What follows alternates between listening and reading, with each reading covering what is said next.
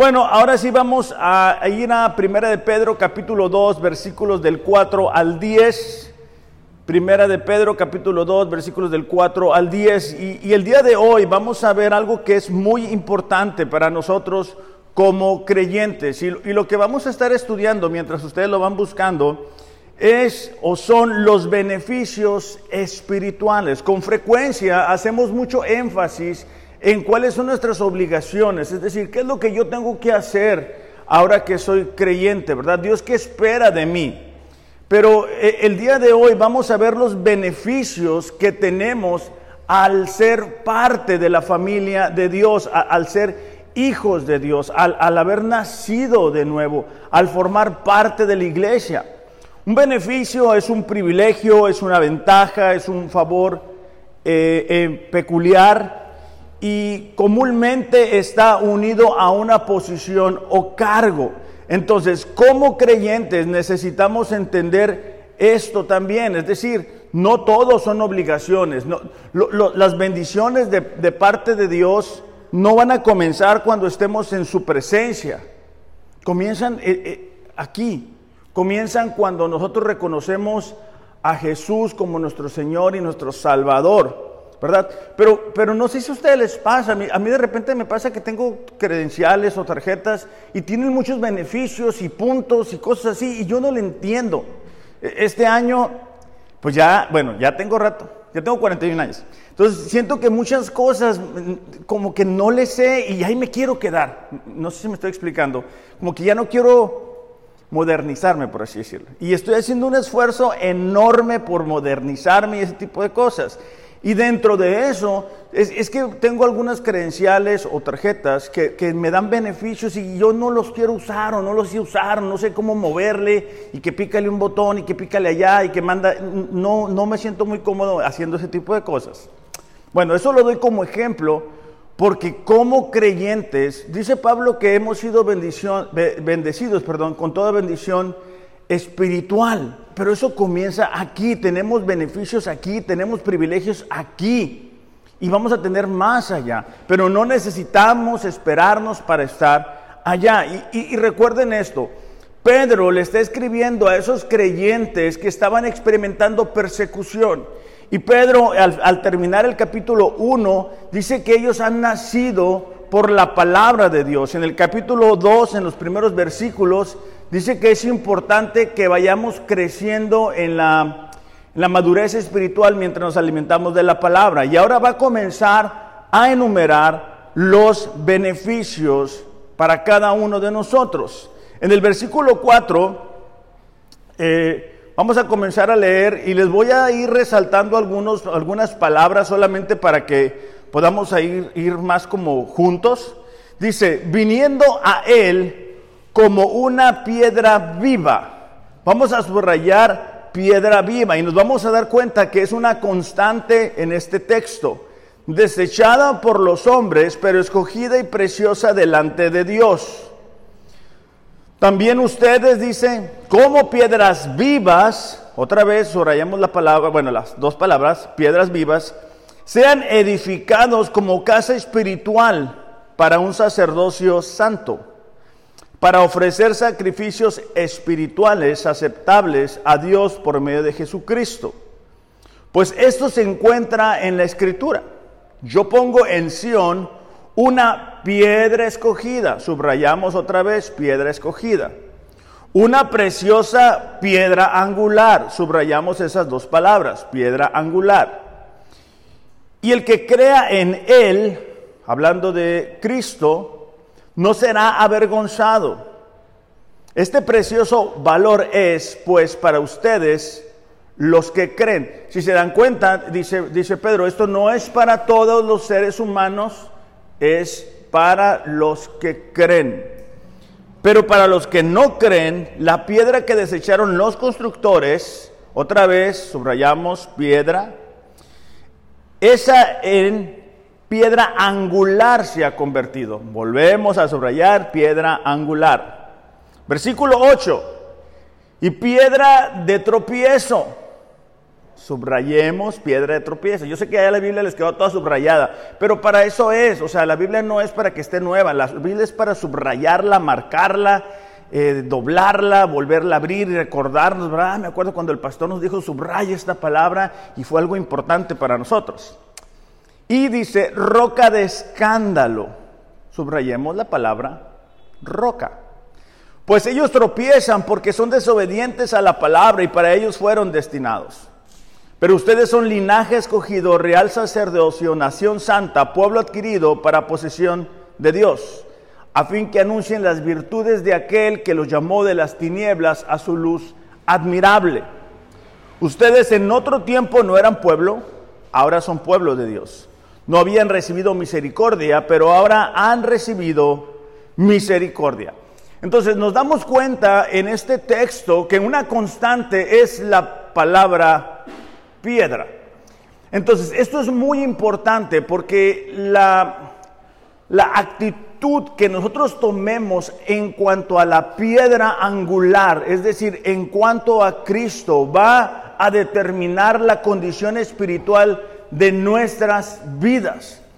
La razón que dice, ¿verdad?, que han algunos desechado esta piedra e, es porque nos está hablando de los líderes religiosos en particular. E, ellos, ellos miraban a Jesús y, y no encajaba en lo que ellos querían que fuera Jesús. Por eso le llevaron a crucificarle, por eso es que promovieron que el pueblo escogiera a Barrabás. Y en los tiempos que estamos viviendo el día de hoy no es muy diferente. Hay personas que, que desechan a Jesús. O sea, no, no, o sea, lo único que quieren de Dios son los milagros, es la sanidad, e, es, son las bendiciones, pero no funciona así. O sea, no, no podemos que, eh, creer, ¿verdad? Lo que muchas personas creen. O sea, creen que pueden tener una relación con Dios, pero en sus propios términos. Y esto lo he dicho en otras ocasiones. Se ha puesto de, moda últimamente decir que hay personas que creen en Dios, pero no es realidad, porque nos damos cuenta que no aceptan el señorío de Cristo en sus vidas, no hay un cambio de conducta. Jesús, hablando de sí mismo en Juan capítulo 14, versículo 6, pongan una marca en Pedro porque vamos a estar regresando. Dijo, yo dijo, yo soy el camino, la verdad y la vida. Nadie puede ir al Padre si no es por medio de mí. Es decir, no podemos tener una relación con Dios si no aceptamos a Jesús en nuestros corazones si Jesús no es nuestro Señor, si no somos fieles a lo que Él nos ha dicho. Pero estamos viviendo una sociedad que ha creado una serie de dioses que se amoldan a lo que ellos quieren. Y por eso es que tropiezan, dice Pedro. Tropiezan en, el sentido de que no aceptan lo que Jesús ha dicho acerca de la familia, no, no aceptan lo que Jesús ha dicho acerca del matrimonio, no aceptan lo que Jesús ha dicho acerca de la justicia, no aceptan lo que Jesús ha dicho acerca de la prioridad, del rendirnos totalmente a Él, del ser verdaderamente discípulos. Quieren ser cristianos, pero sin la cruz. Y eso no existe, eso no funciona de esa manera. Entonces, e, esta mañana vamos a estudiar cuáles son esos beneficios que nosotros, como creyentes, o sea, nosotros sí aceptamos esa, esa piedra. Nosotros sí aceptamos a Jesús. ¿Verdad que sí? ¿Sí? No los noto muy convencidos. ¿Verdad que sí? Ah, ok. Gracias por los que contestaron. Entonces, porque hay una diferencia entre aquellas personas que son creyentes en verdad, que han nacido de nuevo de verdad, y los que no lo son. Dios ama al mundo, claro que sí. Por eso es que ha enviado a su Hijo Jesús a morir por sus pecados. Pero e, ese amor, ¿verdad? Se muestra diferente para aquellos que somos parte de su familia. Y bueno, vamos a comenzar con los beneficios. Y el primer beneficio se encuentra en el versículo 4 y es la unión que nosotros tenemos con Cristo.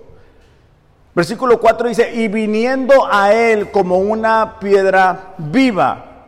esta unión con Cristo y, esta palabra eh, o esta frase viniendo a Él es mucho más que el acercarnos a Jesús en una ocasión eh, eh, por salvación. la palabra sugiere el movimiento de toda la persona interior a una experiencia íntima y continua de comunión con Cristo. Es decir, no es cuando llegamos y, pedimos perdón a, Dios por nuestros pecados y creemos en Jesús y ya se acaba. No, ese es el comienzo de nuestra relación, es el comienzo de nuestra unión con Él.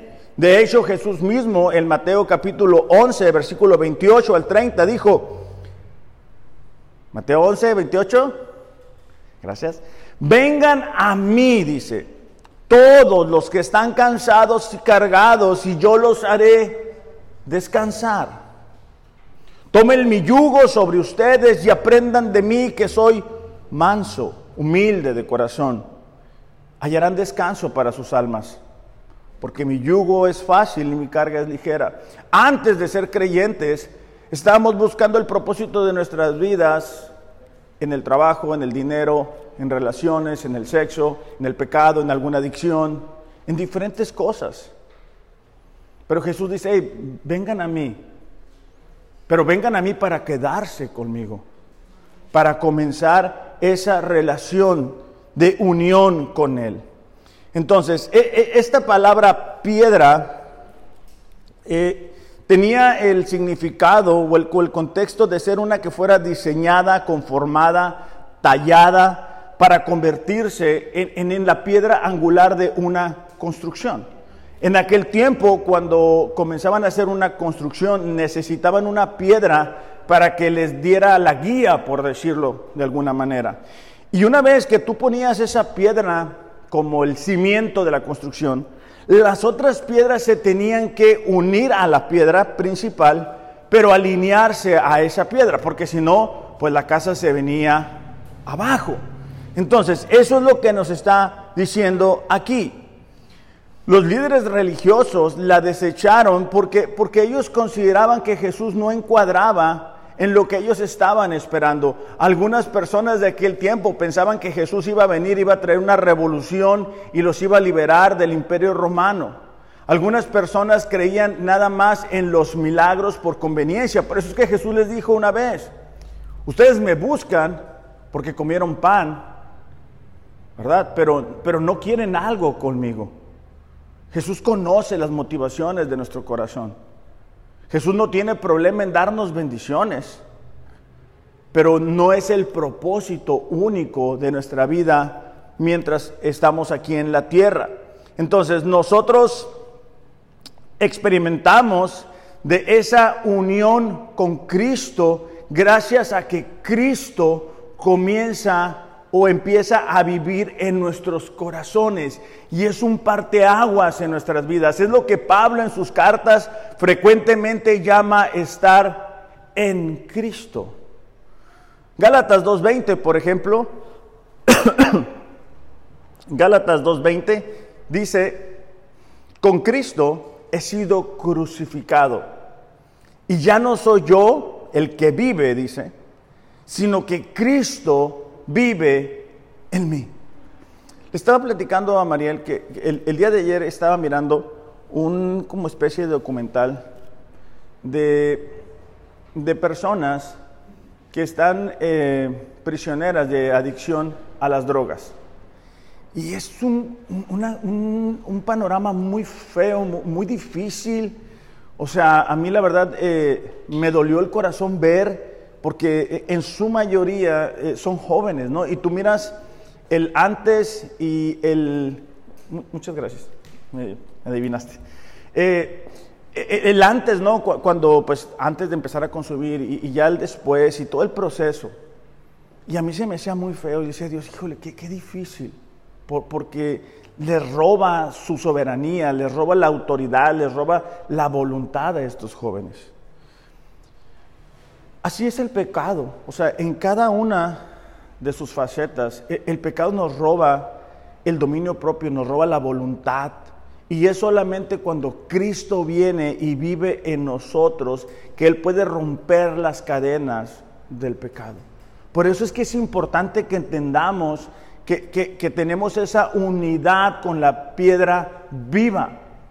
El, el, hecho que diga que es una piedra viva nos habla de la resurrección de Cristo, porque Cristo al resucitar da muestra que Él venció a la muerte, Él venció al pecado, el sacrificio por nosotros fue eh, satisfecho. Entonces nos da la oportunidad de vivir de una manera diferente.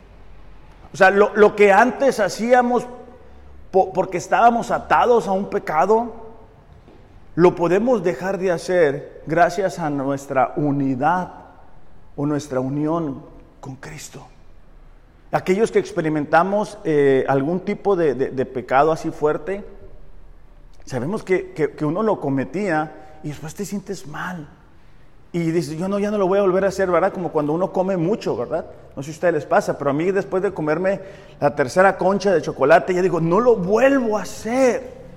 Pero luego llega Martín con un pastel y digo, oh, otra vez, Señor, ¿por qué me pones, me pones en estrecho?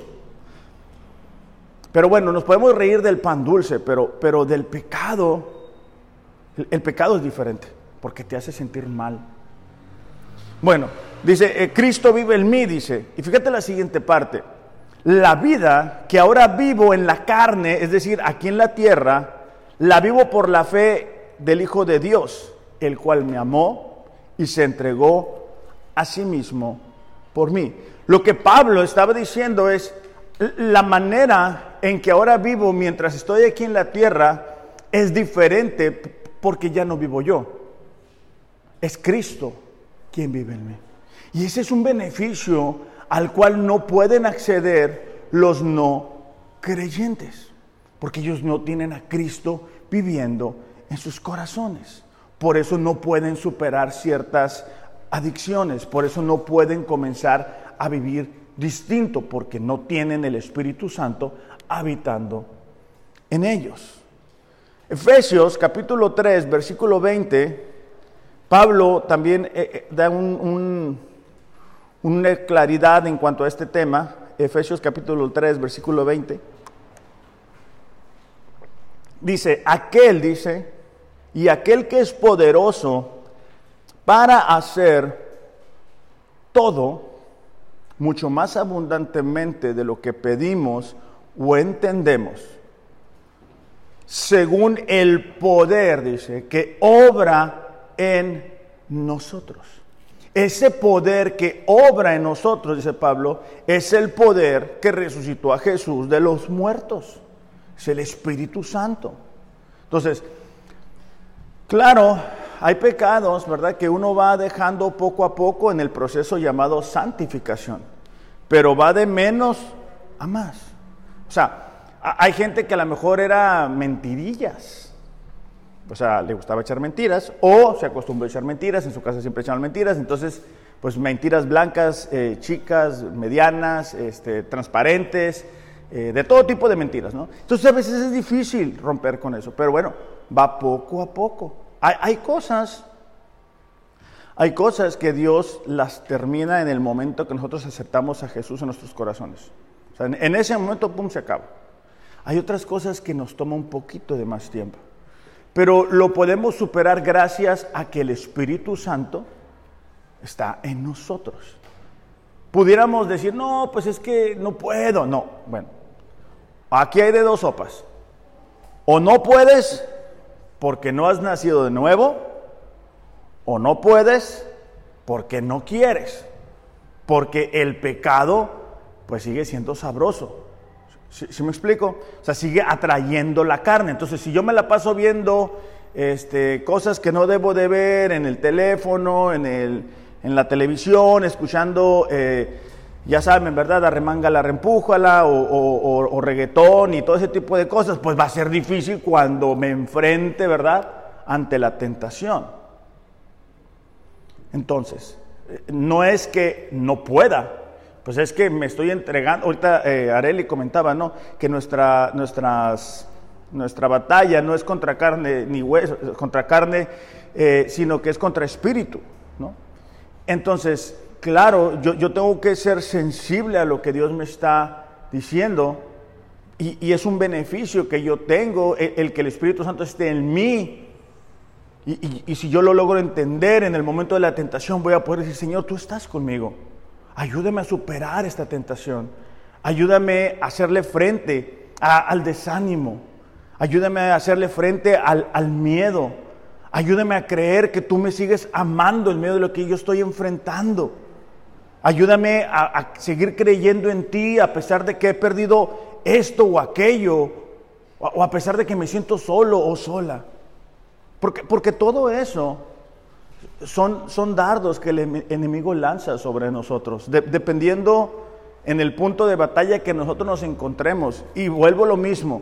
Recuerden, esta carta Pedro se la está escribiendo a, a creyentes que, que, estaban siendo perseguidos, presionados, y entonces él les tiene que recordar que, ellos están unidos a la piedra viva, que, que, ellos no están solos, que el Espíritu Santo está en ellos, que habita dentro de ellos, a diferencia de las personas a su alrededor que no conocían a Dios.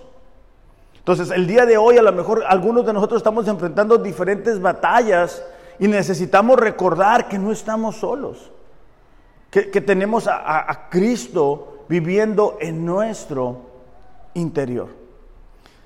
De hecho, eh, Pablo una vez más en, en, Romanos capítulo 15, versículo 18, dice, sin embargo, no me atrevo a jactarme de nada, dice, salvo de lo que Cristo ha hecho por medio de mí, al llevar a los gentiles a Dios a través de mi mensaje y de la manera en que he trabajado entre ellos. O sea, Pablo estaba diciendo, yo entiendo que, que, la función que yo he hecho para alcanzar a los gentiles, yo solamente soy el recipiente a través del cual Dios cumple su obra. Solamente soy el instrumento a través del cual Dios alcanza a las personas. No decía, bueno, yo soy el superapóstol, ¿verdad? Como se escucha el día de hoy con gran frecuencia, ¿verdad? No, decía, hey, yo, entiendo, dice Pablo, que, que es Cristo viviendo en mí. Por eso es que él podía superar los momentos de prisión, por eso es que él superaba esos momentos de traición, esos momentos difíciles. ¿Por qué? Porque él podía reconocer que Cristo estaba viviendo dentro de él. De hecho, un pasaje muy conocido en Juan capítulo 15, versículo 5, Juan capítulo 15, versículo 5 dice, yo soy la vid, hablando Jesús, y ustedes son las ramas. Los que permanecen en mí y yo en ellos producirán mucho fruto, porque separados de mí no pueden hacer nada. O sea, Jesús estaba dando este ejemplo, ¿verdad? De, de una plantita y, cómo las ramas se alimentan a través de la vid. Eso es de forma natural. O sea, no, no, no, no, no se tiene que forzar nada. De igual manera, nosotros, al estar eh, entendidos de, de este beneficio que tenemos, podemos absorber de la vida espiritual. Podemos vivir más como Cristo.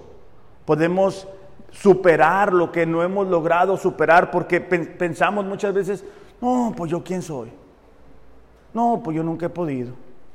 No, pues es que siempre he sido así. Mi mamá y mi papá siempre han sido así y así voy a morir. No, no, no es cierto. Por, porque ya no somos los que antes éramos. Es Cristo viviendo en nosotros. Ese es el primer beneficio, ¿ok? No se nos debe de olvidar. El segundo, primera de Pedro 2.5 dice, sean edificados como casa espiritual para un sacerdocio santo. Y el segundo beneficio es que podemos ser sacerdotes. Y aquí me quiero enfocar en algo que es muy importante y es que tenemos acceso a Dios. El, problema que muchas veces encontramos cuando escuchamos la palabra sacerdocio, que somos sacerdotes, es que lo relacionamos con la iglesia católica y ese concepto antibíblico que se maneja ahí. Entonces, ay, ay, ¿cómo le hacemos? O sea, ¿esto cómo se maneja? ¿Esto cómo aplica para nosotros? Y es que ahora, una vez más, ¿verdad? Al estar en Cristo tenemos acceso a Dios, podemos acercarnos a Él. Hay personas que creen, ¿verdad? Que todos se pueden acercar a Dios, que todos pueden tener una relación con Dios. Hay personas, a mí me ha tocado verlas en entrevistas, que dicen, no, Dios, oro a Dios y Dios me contesta, yo le digo y me manda y le di contesto bien suave, ¿no? Y lo pum, una grosería, y lo otra grosería, y no, y voy para mi quinto matrimonio, y pum, me estoy dando de novio o de novia, y no, o sea, no puede ser. Okay, es por esa idea. Pero mira, vamos a leer juntos Colosenses capítulo 1, versículo 21 y 22. Pablo eh, está haciendo la explicación a la iglesia de Colosa de, de la diferencia que existe para los creyentes y para los no creyentes. Él, no quiere hacer sentir mal a los no creyentes porque esta carta no está dirigida para ellos. Él está queriendo ayudarles a entender el beneficio a los creyentes que ahora tienen por su relación con Cristo. ¿Ya estamos ahí? Dice, eh, antes, dice, estaban lejos de Dios. ¿Antes cuándo? Antes de llegar a Cristo. Eran sus enemigos estaban separados de Él por sus malos pensamientos y acciones. Pero ahora Él los reconcilió consigo mediante la muerte de Cristo en su cuerpo físico. Como resultado los ha trasladado, fíjate la siguiente frase, a su propia presencia. No es algo que va a suceder cuando ya no estemos aquí. Es algo que ya tenemos acceso, que podemos acercarnos a Dios. Y, ahorita lo vamos a, bueno, déjeme terminar de leer ahí. Como resultado los ha trasladado a su propia presencia. Ahora ustedes, dice, son santos, libres de culpa, pueden presentarse delante de Él sin ninguna falta. ¿Ok? Entonces, híjole, es que tengo otros textos, pero no me quiero detener mucho ahí. Pedro eh, eh, entendía que el sacerdocio en el antiguo pacto era muy importante. E, el sacerdote no podía decir, bueno, hoy tengo ganas de acercarme a Dios, voy a pasar, ¿verdad?, al lugar santísimo. El sacerdote solamente podía acceder al lugar santísimo una vez al año. Y era ahí, ¿verdad?, donde él tenía que cubrir los pecados. Vamos a leer Levítico 16.2 porque, porque esto es muy importante. Dice, el Señor le dijo a Moisés, advierte a tu hermano Aarón, porque Aarón era el sacerdote, que no entre cuando quiera. Me gustó esta expresión. No entre cuando quiera en el lugar santísimo, que está detrás de la cortina interior. Si lo hace, morirá. Pues allí está la tapa del arco, el lugar de la expiación, y yo mismo, dice, estoy presente en la nube que está sobre la tapa de la expiación. O sea, Dios le dice a Moisés, oye Moisés, mira, dile a tu hermano Aarón que él es el sacerdote, pero aquí no va a entrar como, como cuando él quiera. O sea, es una vez al año. No es nada más así. De hecho, en el Antiguo Testamento hay varios ejemplos de personas que quisieron hacer las funciones del sacerdote. Por ejemplo, Core, eh, lo pueden anotar si gustan y ustedes ya lo repasan en su casa porque si no, no vamos a terminar eh, el día de hoy. Eh, su historia está en números 16 del 1 al 40. Pero Core llega con Moisés y dice, bueno, últimamente Moisés, todos aquí somos iguales, aquí todos podemos entrar delante de la presencia de Dios. Para hacer la historia corta, dice Moisés, ok, vamos a, vamos a pedirle a Dios y se abre la tierra y se lleva a Coré y a toda su bolita, ¿verdad? Como decíamos cuando, hace años. Se los lleva y se los tragó la tierra. De ahí yo creo que surge la expresión, ¿verdad? Yo no lo encuentro como si lo hubiera tragado la tierra. Pero bueno, Core y sus compañeros dijeron, nosotros podemos ser sacerdotes, no necesitamos a Aarón, nosotros también podemos, y ahí están las consecuencias. Eh, también cuando el rey Saúl está esperando al profeta y dice, bueno, últimamente ya tardó mucho, yo puedo ofrecer los sacrificios, no pasa nada. Y él hace los sacrificios y cuando llega Samuel dice, ¿qué hiciste? No, pues es que no llegabas. Y pues yo me aventé la función de ofrecer los sacrificios. ¿Se acuerdan de esa historia? Ok, es por haber creído que podía fungir como un sacerdote. Hay otro ejemplo eh, cuando usa el rey, después de muchos años, eh, perdón, Usa no es un rey, eh, Usa toca de manera imprudente el arca de Dios y le cuesta la vida. El que sí era el rey era el rey Usías, que quiere entrar otra vez y fungir como un sacerdote y Dios lo castiga. Son, son, ejemplos nada más que yo les quiero dar para que nos demos cuenta de lo que Pedro tiene en mente cuando habla de un sacerdocio. No lo que nosotros hemos visto en algunos lugares. Ahora les voy a dar algunas características rápidamente de, un sacerdote para que vean cómo aplica eso a nosotros. Porque si la Biblia te dice que tú eres sacerdote, y dices, ah, qué, buena onda. ¿Y? ¿Y eso qué? ¿Cómo funciona? ¿Cuál es el beneficio? Bueno, podemos acceder a Dios, pero quiero que vean las características. Y la, la número uno es que los sacerdotes eran elegidos por Dios. Éxodo 28.1 dice, entonces dices, eh, entonces harás que se acerque a ti de entre los israelitas tu hermano Aarón, con él sus hijos, para que me sirvan como sacerdote. Aarón con Adab, Abiú, Eleazar e Itamar, hijos de Aarón. Okay. O sea, ahí no dijo Dios, bueno, a ver, aquí estamos entre el pueblo de Israel, ¿quién quiere ser sacerdote? Levante la mano. No, no funciona así. E, el, sacerdocio, Dios lo levantó de una tribu, de una familia. Ellos fueron elegidos así. ¿Cómo aplica para nosotros? En Juan capítulo 15, versículo 16, Jesús dice, ¿sabes qué? Ustedes no me eligieron a mí, yo los he elegido a ustedes. Cuando nosotros estábamos en nuestros pecados, Dios envía a su Hijo Jesús a pagar por nuestros pecados. Es a través de Cristo que la elección nuestra se hace efectiva. Cuando nosotros ponemos nuestra confianza en Él. Nosotros no ni, ni habíamos nacido cuando ya el plan de Dios por alcanzarnos a cada uno de nosotros ya estaba en funcionamiento. De hecho, eh, 1 Corintios capítulo 1, versículo 26 y en adelante nos habla, ¿verdad?, de que cómo Dios elige lo que el mundo considera de poco valor, cómo el mundo eh, muchas veces nos hace a un lado. Dice, pues consideren hermanos su llamamiento. No hubo muchos sabios conforme a la carne, ni muchos poderosos, ni muchos nobles, pero Dios los, sino que Dios ha escogido lo necio del mundo para avergonzar a los sabios. Dios ha escogido lo débil del mundo para avergonzar a lo fuerte. Dios ha escogido lo vil, despreciado del mundo, lo que no es, para anular lo que es, para que nadie se jacte en su presencia. ¿Qué está diciendo Pablo? Pablo está diciendo, Dios te escogió así, así como eras, para que fueras humilde, para que te dieras cuenta que no había nada digno de elogio en tu vida. Las personas cuando se sienten autosuficientes, cuando se sienten que están bien, no vienen a Cristo y tropiezan con Él.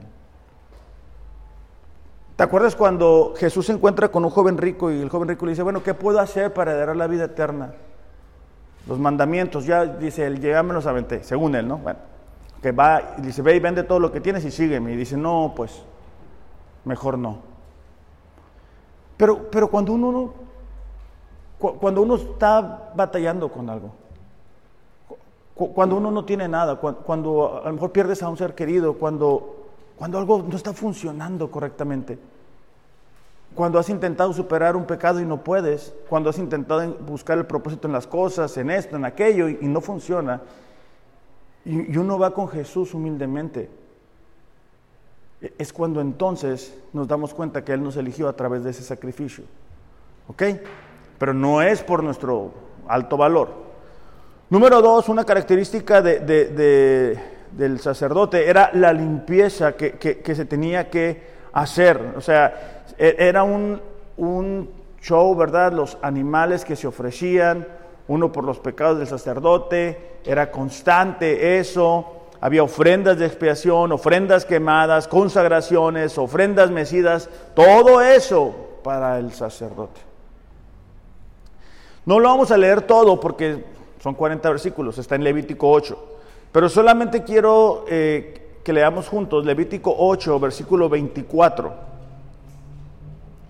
Porque para Dios era importante que los sacerdotes experimentaran esa limpieza espiritual para poder fungir en esa función. Dice, a continuación Moisés presentó a los hijos de Aarón, fíjate la siguiente parte, acuérdate que Aarón eh, eh, era el, sacerdote y sus hijos por ahí iba a caminar la línea, ¿ok? Y les untó un poco de sangre en el lóbulo de la oreja derecha ¿Para qué? Para recordarles que era importante para ellos escuchar la palabra de Dios.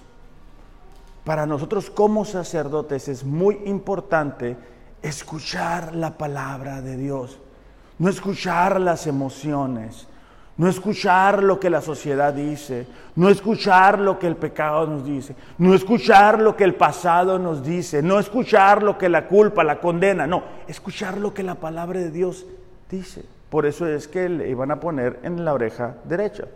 Después dice, en el pulgar de la mano derecha.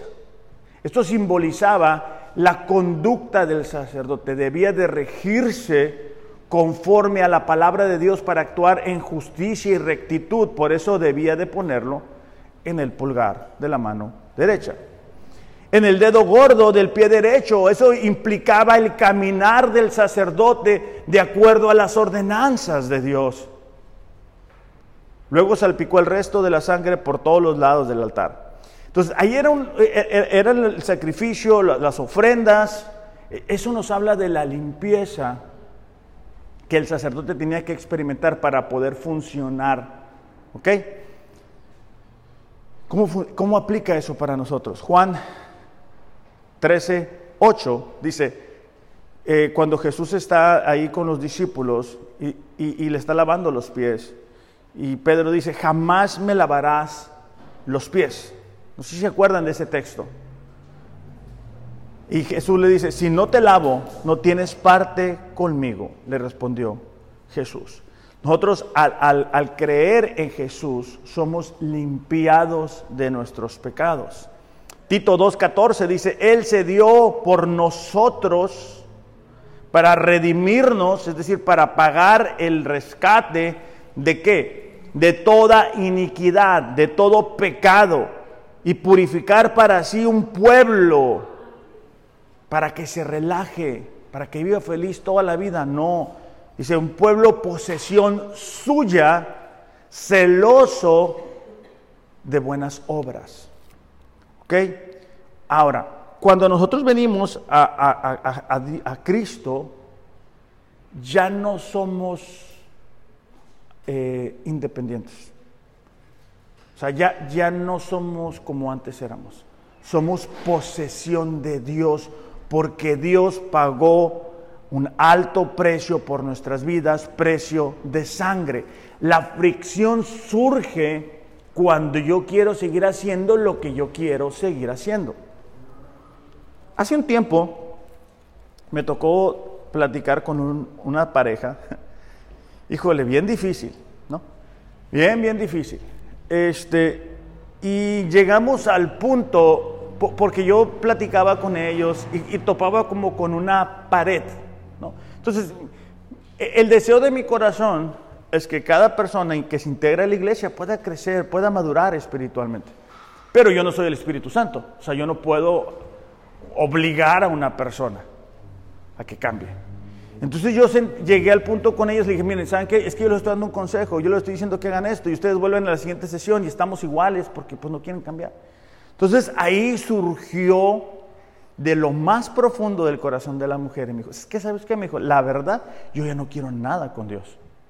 ¿Por qué? Me dijo, porque yo sé que cuando yo acepte lo que tú me estás diciendo, me vas a quitar la cheve, me vas a quitar el baile, me vas a quitar las fiestas, me vas a quitar esto, me vas a quitar los tatuajes, me vas, me vas a quitar todo, me dijo.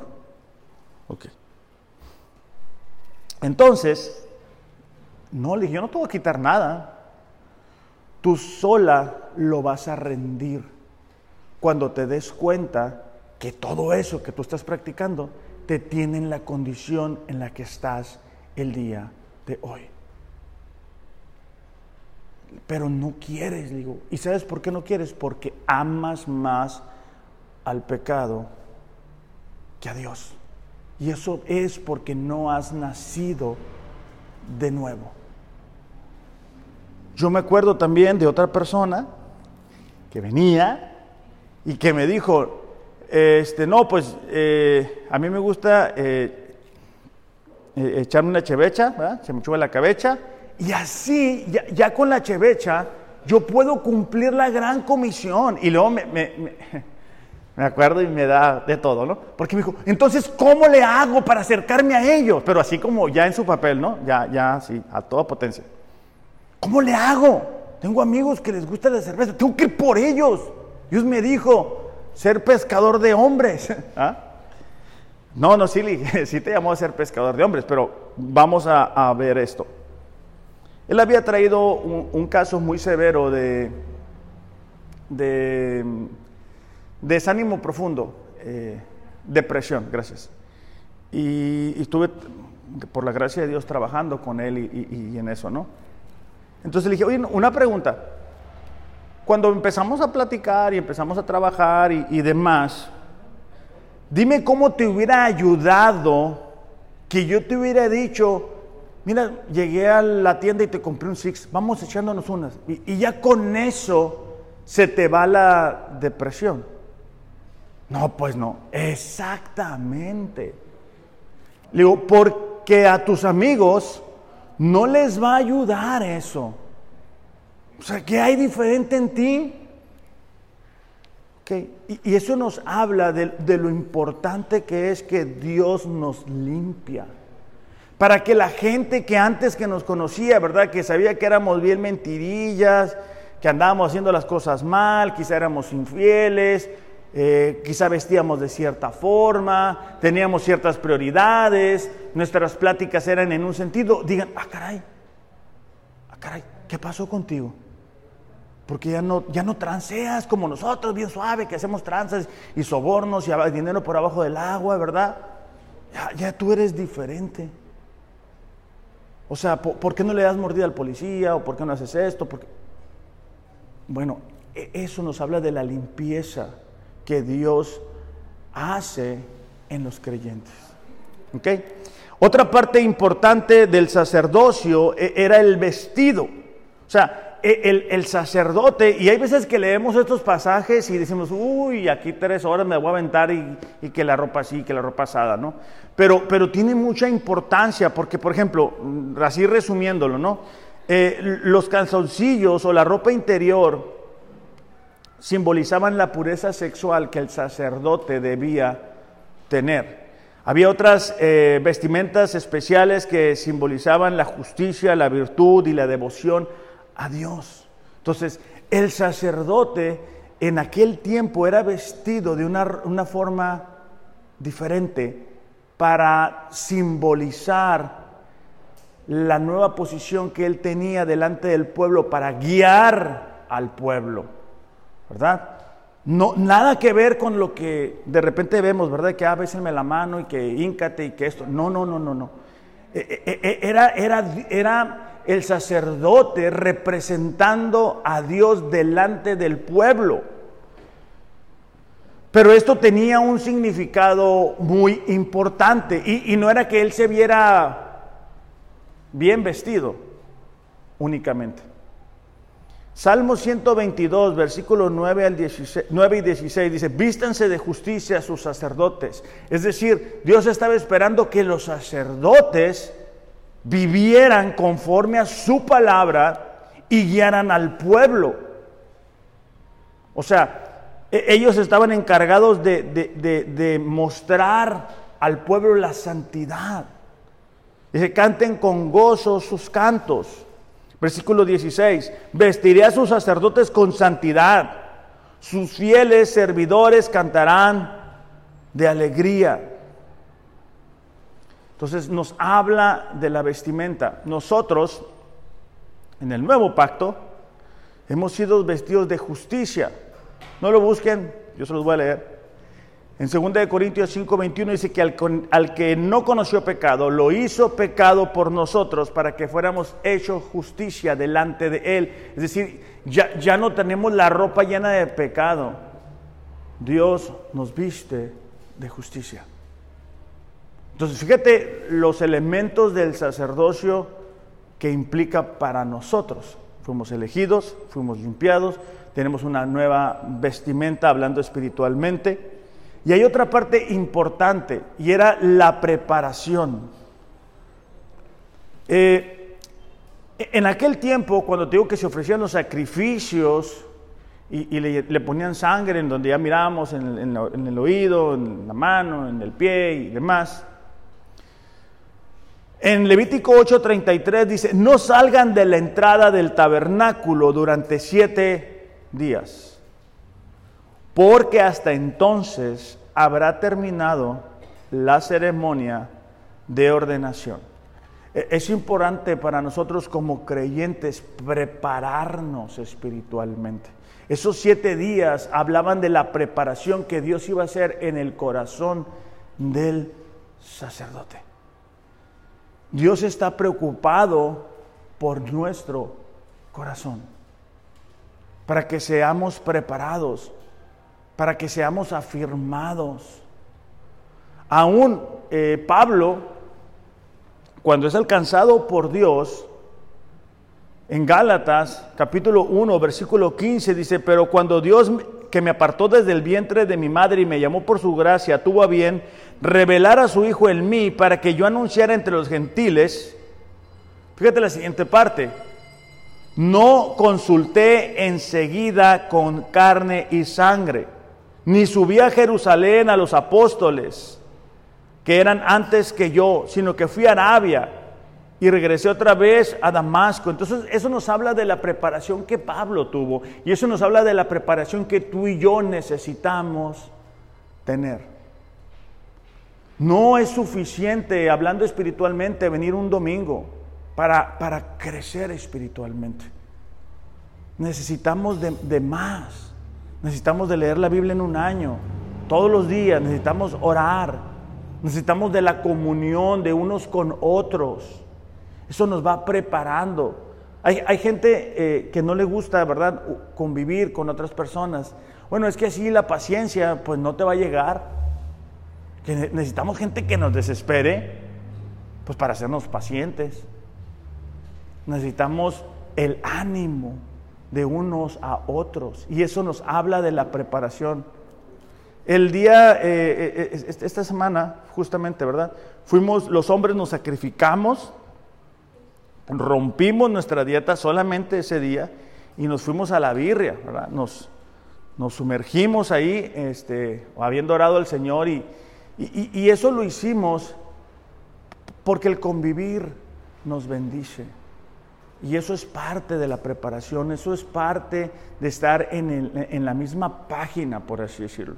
Por eso es que yo les digo, vamos leyendo la Biblia en un año juntos. Yo sé que ustedes pueden leer otras cosas y estar leyendo la Biblia, pero cuando estamos leyendo lo mismo, estamos em, apuntando hacia donde mismo, nuestras conversaciones van hacia donde mismo. Entonces, el sacerdote era preparado. Otra característica del sacerdocio era la obediencia que Dios esperaba. Y, en ese sentido, los hijos de Aarón, Nadab y Abiú, pues un día decidieron tomar del incensario y, ofrecer un fuego, ¿verdad? Que dice Dios que fue un fuego extraño. No se sabe exactamente en qué pudo haber sucedido, pero lo que sí es cierto es que no fue hecho conforme a las instrucciones de Dios. Esta semana, e, el día miércoles, comenzamos a estudiar el libro de Malaquías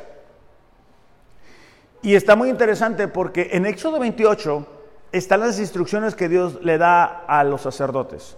En Levítico 8 le da toda la ceremonia que hemos estado describiendo ahorita. Pero en Malaquías, muchos años después, Dios comienza a comparar lo que Él ordenó con lo que estaba haciendo el pueblo y viendo la diferencia. Y el Malaquías capítulo 2, versículo 5 dice así, el propósito de mi pacto con los levitas, es decir, con los que iban a ser sacerdotes, era darles vida y paz. Y fue eso lo que les di. De ellos se requería que me reverenciaran, es decir, que me obedecieran y, y lo hicieron en gran manera y temieron mi nombre. La verdadera instrucción estaba en su boca y no fue, perdón, y no se hallaba iniquidad en sus labios.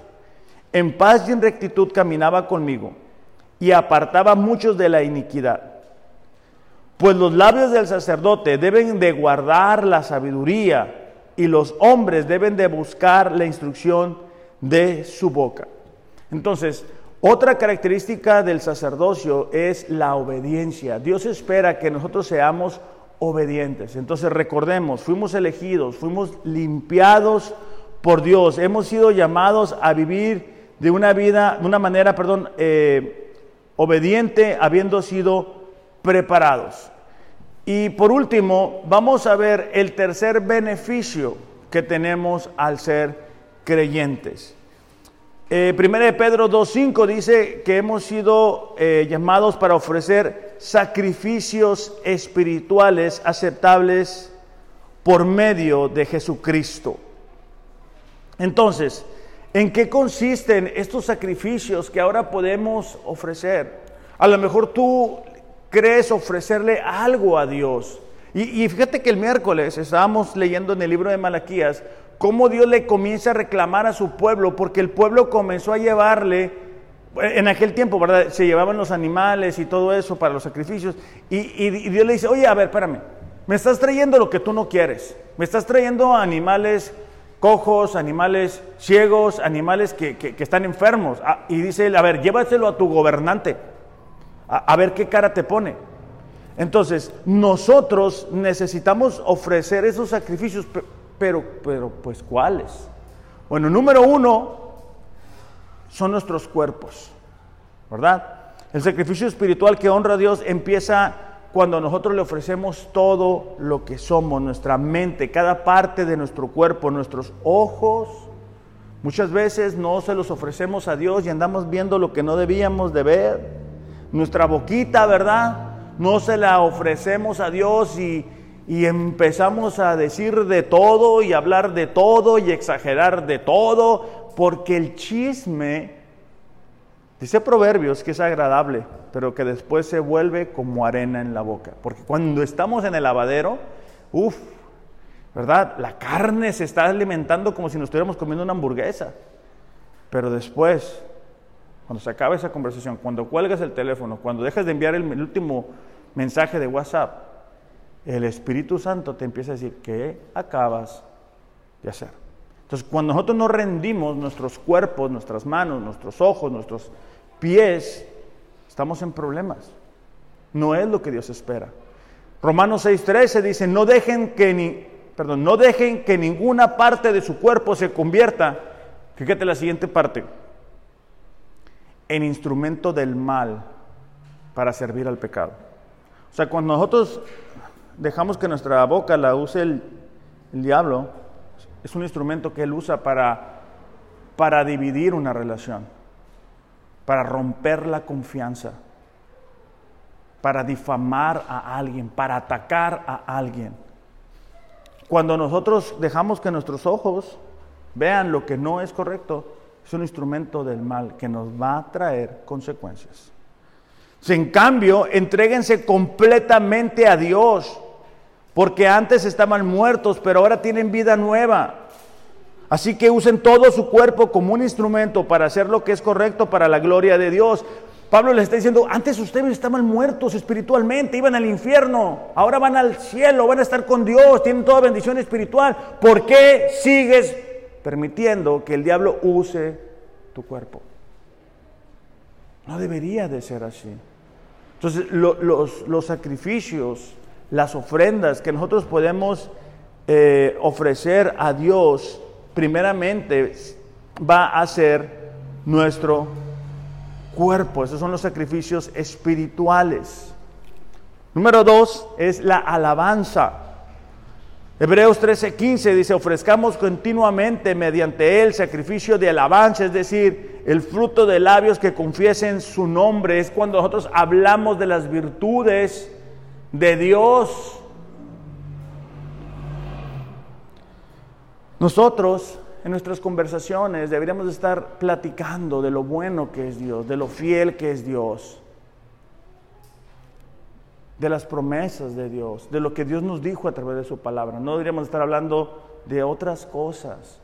Claro, entiendo que hay otras cosas que platicar, sí, pero, pero la prioridad de nuestras conversaciones debería de ser o debe de ser Dios. Entonces, es importante para nosotros esa, esa virtud del ofrecer alabanzas, no, no únicamente Venimos aquí a cantar alabanzas. Nuestra manera de vivir es una alabanza. A donde nosotros vamos, ¿verdad? Podemos alabar a Dios en medio de lo que estamos enfrentando. En medio de la dificultad podemos alabar a Dios. ¿Cómo? Bueno, estoy atravesando esta situación, pero confío en Dios. Dios me ha ayudado antes. Dios me va a sacar adelante. Dios está conmigo. Oye, ya supiste, Dios hizo esto. Dios hizo aquello, Dios me habló, leí en la Biblia, pero no llegar como cuando los hijos llegan de la escuela, va arrastrando las patrullas, todo está mal, quejándonos, diciendo maldiciones, porque esos no son sacrificios espirituales. Nosotros podemos ofrecer esos sacrificios espirituales. La gente que no conoce a Dios no puede. Ellos creen que sí, ellos sueñan que sí, ellos creen que Dios nos va a recibir lo que ellos quieran, pero no funciona así. Entonces, otro es las obras. Implica, ¿verdad?, llevar a cabo lo que es justo y lo que honra a Dios, toda buena obra, todo, todo acto de obediencia a la palabra de Dios. Cada vez que nosotros miramos algo en la palabra de Dios y, decimos, ¿sabes qué? yo lo tengo que aplicar. Yo ya les he dicho antes, subrayo, yo subrayo de verde lo que tengo que hacer. Subrayo de rojo lo que no debo de hacer, alguna advertencia. Por eso es que les digo, vamos leyendo proverbios uno por día. ¿Para qué? Para poder mejorar nuestras relaciones. Porque eso, eso es honrar a Dios. Eso es lo que verdaderamente Dios quiere hacer acerca de nuestras vidas. Estamos en, tiempos donde muchas personas, muchas iglesias creen que, que, adorar a Dios es, emociones, es, yo siento, y, no necesariamente es así. Es parte, claro que sí, pero, pero, pero si yo siento algo y, y mi conducta no refleja mi relación con Dios, ¿de qué sirve? La gente necesita ver que nosotros vivimos de acuerdo a principios diferentes a los que el mundo tiene. Tito 3.8 dice, palabra fiel es esta, y en cuanto a estas cosas quiero que hables con firmeza, para que los que han creído en Dios procuren, dice, ocuparse en buenas obras. Esas cosas son buenas y útiles para los hombres. Pablo decía, ¿sabes qué? Los hombres tienen que andar haciendo lo, que es importante, la prioridad, cosas para Dios, que todo lo que hagamos sea para Dios. Otra es la generosidad. En Marcos, capítulo 12, versículo 42, eh, eh, nos cuenta la historia que asumo que la mayoría de nosotros recordamos y es de la vida pobre. Jesús está ahí en el lugar donde la gente está llevando sus ofrendas algunas personas eh, llevaban la banda, ¿verdad? Prácticamente la banda de Sinaloa, cada vez que iban a hacer una ofrenda y se escuchaba la tambora y ponían su dinero. Para que todo mundo se diera cuenta, para que, que, todo México se entere, ¿verdad? De lo que daban para la iglesia. En medio de todo ese ruidajo, dice, llegó una viuda pobre y echó dos pequeñas monedas de cobre, o sea, un cuadrante. Llamando Jesús a sus discípulos, les dijo. E, esto a mí me, llama la atención porque Jesús no únicamente lo ve, Jesús llama a sus discípulos y les va a hacer un comentario importante para ellos. Dice, llamando Jesús a sus discípulos, después de haber visto lo que hizo esta mujer, él dice, vengan, en verdad les digo, dice, que esta viuda pobre echó más, fíjate esa parte, echó más que todos los contribuyentes al tesoro. Más. Porque todos ellos echaron de lo que les sobra. Pero ella, de su pobreza, echó todo lo que poseía. Todo lo que tenía para vivir. E, esto es importante, porque nuestras posesiones, lo que tenemos, el carro, el dinero, el trabajo, todo, deberíamos de ofrecérselo a Dios. Es una forma de ofrecerle sacrificios. No estoy hablando de que vas a comprar el favor de Dios, ni que pactes con Dios, no, no. Simplemente estoy hablando de que lo que tenemos debe de servir a Dios. Muchas veces nosotros terminamos sirviendo al trabajo, sirviendo al dinero, queriendo más. Ah, quiero comprarme esto, ah, quiero comprarme el otro. Ah, y Dios, bien, gracias. Entonces Dios dice, hey, yo, yo he visto el corazón de esta mujer. Yo he visto lo que, lo que ha implicado para ella dar esto o aquello. Ahora, he dicho esto antes. Dios no necesita nuestro dinero. Dios tiene más de dos mil años con su iglesia avanzando, con o sin nuestra ayuda. Simplemente hablo del principio que esos sacrificios que nosotros hacemos para ayudar a la iglesia, para ayudar a las personas, Dios lo ve. Y por último, ah, no es cierto, otro es la gran comisión, compartir nuestra fe con las personas que nos rodean, hablarles del plan, hablarles de la salvación. Otro sacrificio es el amor que debemos de tener los unos por los otros. Juan 13, 34 dice, un mandamiento nuevo les doy, que se amen los unos a los otros como yo los he amado. Así también se amen unos a otros. En esto dice, conocerán que son mis discípulos, el amor que nosotros nos tengamos, ¿verdad? El amor que nos mostramos cuando se acaba la reunión y nos quedamos y nos escuchamos y, y, nos apoyamos y nos respaldamos, el amor que nos mostramos cuando uno de nosotros no viene o una no viene y le marcamos y estamos ahí con ella, el amor que nos mostramos cuando al salir olvidamos un poco nuestra agenda, ¿verdad? Tan ocupada y nos detenemos y decimos, hey, ¿qué tal? ¿Cómo estás? Quiero escucharte. ¿Cómo te sientes? ¿Qué está pasando contigo? ¿Verdad? Pero no, a veces salimos como si trajéramos mucha prisa, como si estuviera quemando la iglesia.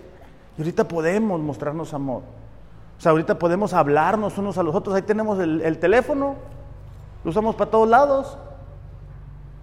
¿Por qué no utilizarlo, verdad, para mostrar el amor unos por otros? Si es necesario corregir, decir, ¿sabes qué? Te quiero platicar esto. Y por último, ahora sí es el último, son nuestras oraciones. En Apocalipsis capítulo 8, versículos 3 y 4, dice, otro ángel vino y se paró ante el altar con un incensario de oro y se le dio mucho incienso para que lo añadiera a las oraciones de todos los santos sobre el altar de oro que estaba delante del trono. De la mano del ángel, dice, subió ante Dios el humo del incienso con las oraciones de los santos.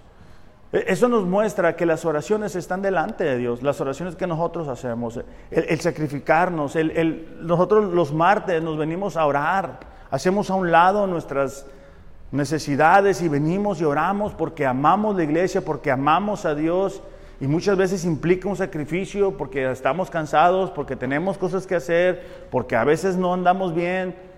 Y eso es parte de... Y, todo esto, iglesia, son los beneficios que nosotros tenemos tenemos la, unidad o, estamos unidos con Dios, tenemos la posibilidad de acceder a Dios como esos sacerdotes, tenemos la posibilidad de ofrecer esos sacrificios espirituales.